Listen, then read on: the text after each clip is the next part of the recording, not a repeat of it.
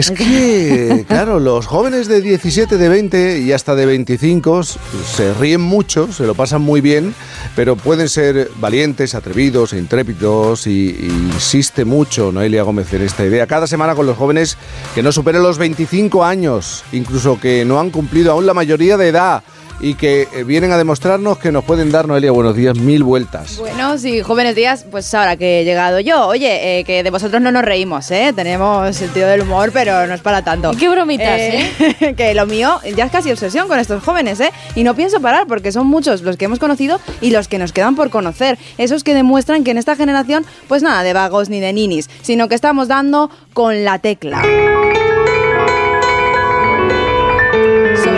¿Eh? Marcos Castilla, quien deleita con esta melodía siendo pianista clásico a sus 17 años. Y ya ha conseguido varios hitos, ¿eh? como tocar en el Teatro Sojo de Málaga en dos ocasiones y a las puertas de sus 18 años ser admitido hasta en ocho conservatorios de Estados Unidos, Escocia o Londres. Es decir, que puede elegir, qué bonito esto, ¿eh? dónde continuar su carrera como pianista.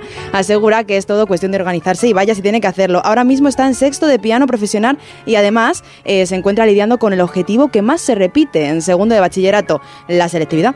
Todo mientras saca tiempo para componer sus propias obras e improvisar eh, con sus amigos. Empezó a hablar a, través de la música, con un xilófono que le regalaron cuando tenía unos dos años, y de ahí pasó a 16 teclas de un pequeño piano cuando tenía 5, hasta las más de 80 que ya controla en un piano acústico profesional. Como digo, ha dado con la tecla, con todas ellas, y por eso es intrépido, Jaime, y tenemos que saludarle ya, ¿no? Que nos está escuchando. Vamos allá, Marcos Castilla buenos días. Buenos días. Marcos, tienes 17 años y has aplicado en, eh, bueno, has presentado tu solicitud en diferentes conservatorios. Estoy leyendo aquí en Londres, en Nueva York, en Boston, en otras localidades, en otras grandes ciudades de Estados Unidos.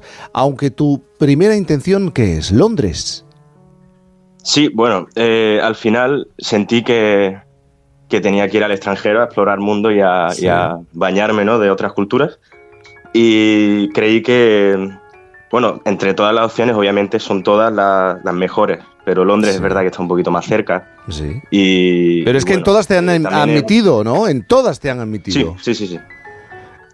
Y vas a elegir Londres, decías. Sí, me gustaría irme a Londres, sí. También buscando el profesor.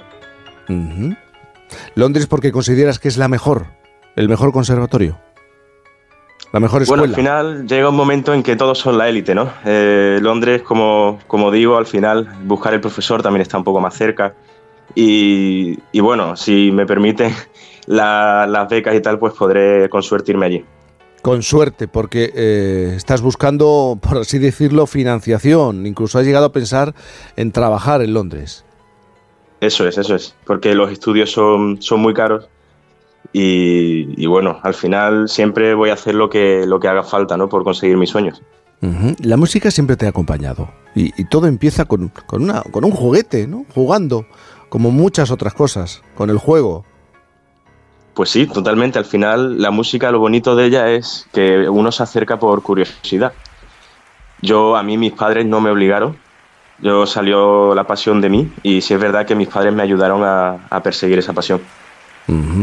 Y además, en alguna ocasión le has agradecido y has dicho que le tiene que agradecer, le tienes que agradecer mucho a tus padres el esfuerzo que han hecho, incluso por porque al final tuvieras un, un piano, pero un piano en condiciones, de estos que son caros y que cuestan.